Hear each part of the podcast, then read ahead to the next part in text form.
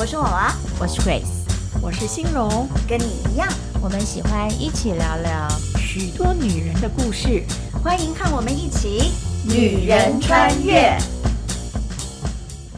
哎，你们朱朱俊有没有发现到，在这个疫情的时候，有一个被疫掉的女生，就是那个所谓的确诊女公关。嗯、那时候我们就开玩笑，我们就说。哇，那那些客人还没有被确诊之前，他们可能就被那个确死了，就是被家人啊，或者被太太被杀死了这样子。不，所以就是已经不是说生理上有威胁，心理上已经莫大的威胁。对啊，而且他还要必须要告诉所有的人说，对，必须承认他那天去了那个地方，这样 很尴尬。是。所以，可是我就想，那但是那个确诊的那个女公关，她心情一定很、很，就是很纠结。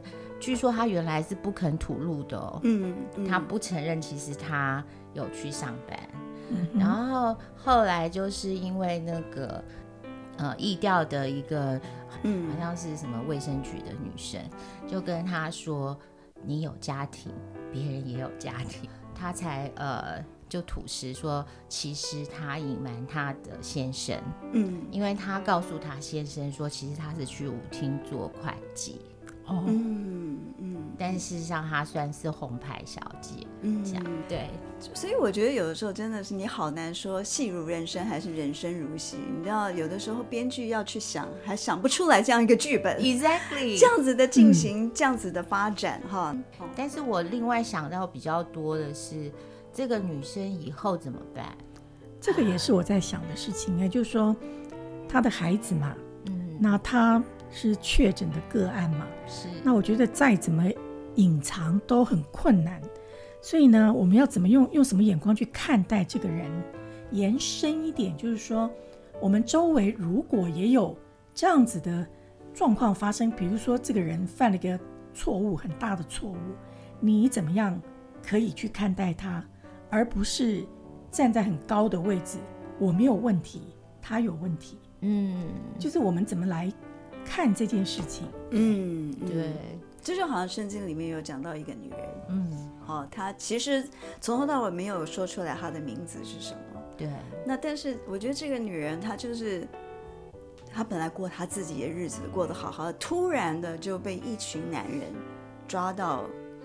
一个公共空间，嗯，然后打算要来定他的罪，这样子，对。对。那呃，其实他们也不是专程要定他罪，他们可能平常就已经自各自心里头已经对他有有一种判断了。同意，同意。对，但是呢，他们是主要是为了利用他来去试探耶稣，嗯，对，而且要显示自己的清高，嗯，我没有他那么坏，你看他这么坏，就这样子。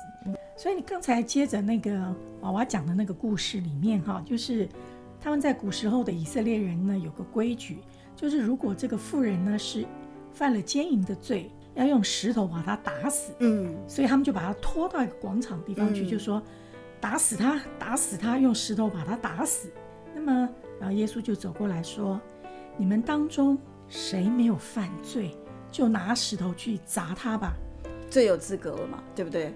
对，所以大家就把石头只好放到地上，一个一个走光了，就全部散场。就是他犯罪了，你也犯罪，但是你会觉得先把他处死再说，因为他比我还严重。所以，我们对于我们很容易这样，对对对，很容易觉得说就是就一命还一命啊。那我觉得其实耶稣在做这件事情的时候，给我的想法是这样子，就是他其实是给了这个女人第二次机会，嗯。让他可以不要再做这件事情，所以后来耶稣跟他讲说，以后之前做的事情以后不要再做。嗯，所以他就这个这个妇人就站起来就走了。我觉得这是一个非常不容易的事情。我们常常放放不过别人，很放过自己。对，其实其实我那时候看这段圣经的时候，我还蛮压抑那些人愿意放下石头。对对，我觉得放猪现在我可能不觉得有这个信心，说大家都会愿意嗯。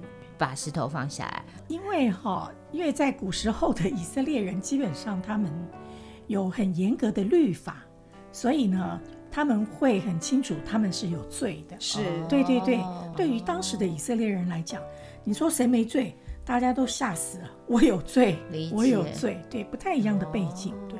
没有罪的话，你就不用去献祭了。哦，有道理，有道理，对。有道理，嗯，另外就是我会想说，如果我是那个就是职业非常特别的，我们讲现在用语就叫做妓女，她会怎么想这件事情？当耶稣说、嗯、你不要再做这件事情了，其他的要打死他的人通通都离开了，我觉得对这个人来讲，他是一个。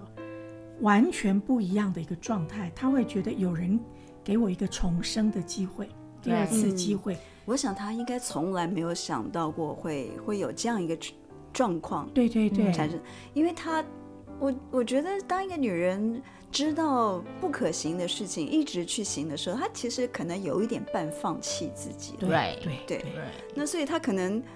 重生这种这种机会，这个这是从来没有在她的选项里面过的，对，对对，所以她遇到这样一个状况，她可能反而会会不知所措。嗯嗯，那时候我一个疑问，嗯，就是呢，呃，那个女生真的大家都饶了他了，嗯，然后耶稣也说你有这个重生机会，可是他还是没饭吃啊，嗯，他还是要去面对他曾经所有的挣扎。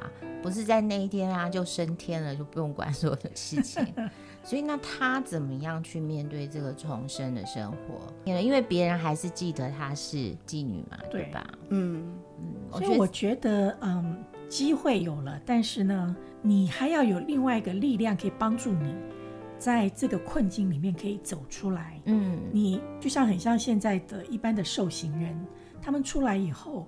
基本上是找工作是比较困难的，对，除非他自己非常的努力，一直的努力，嗯，他才有机会可能为他以前付出的错误付上代价，然后重新开始。所以我会觉得，就是说，第二次机会给你了，但是不是你从此以后再去回到以前的生活一模一样，那这个就是没有意义的事情。嗯，必须是我要悔改，嗯，转一个身，不要再做以前的事情。然后呢，努力去往另外一个方向走，嗯，这个意义就会比较大。对，那感觉好像就是归零，是吗？对对对，哦，嗯、就呃，以前的不好的东西也化掉了，可是新的所谓好的东西也还没开始，嗯，所以要慢慢去创造，就等于说是从零开始这样子。对，对，对，嗯，这个很重要。我觉得有第二次机会，你要有自觉，然后从你原来的泥淖里面奋力的跑出来，伸出头来。而不是继续沉下去。嗯，对，其实这真的也是不简单的。嗯，我是觉得他的重新是更困难。对对对，所以也就是说不，不不光只是他自己要归零，可能旁边看他的人的眼光也要归零，才可以。嗯，嗯，就是这个人他，你要重新去看这个人了，对，嗯，让他过去的事情也可以过去。否则的话，真的就我觉得真的就是蛮难的。可是他怎么知道别人也会愿意帮他归零呢？他他不能知道，那这个就是要看每个旁边的人他他个人的意愿。可是我觉得人啊，呃，尊重其实是有的时候是迎来的，真的就是你一、嗯、一步一脚印，你你去。你去赢得了一些信赖，你去赢得了一些呃尊尊重，这样、嗯、我觉得真的就是可能在你每天日子去证明出来说你真的是跟以前不同了，对，嗯，嗯我不知道说呃在听的人呢、啊，呃你们会不会也有过经验，就是哎你突然被放在一个聚光灯下面要被检视，嗯、那那个时候你的感觉是什么？嗯，嗯，大家可以跟我们分享一下。对，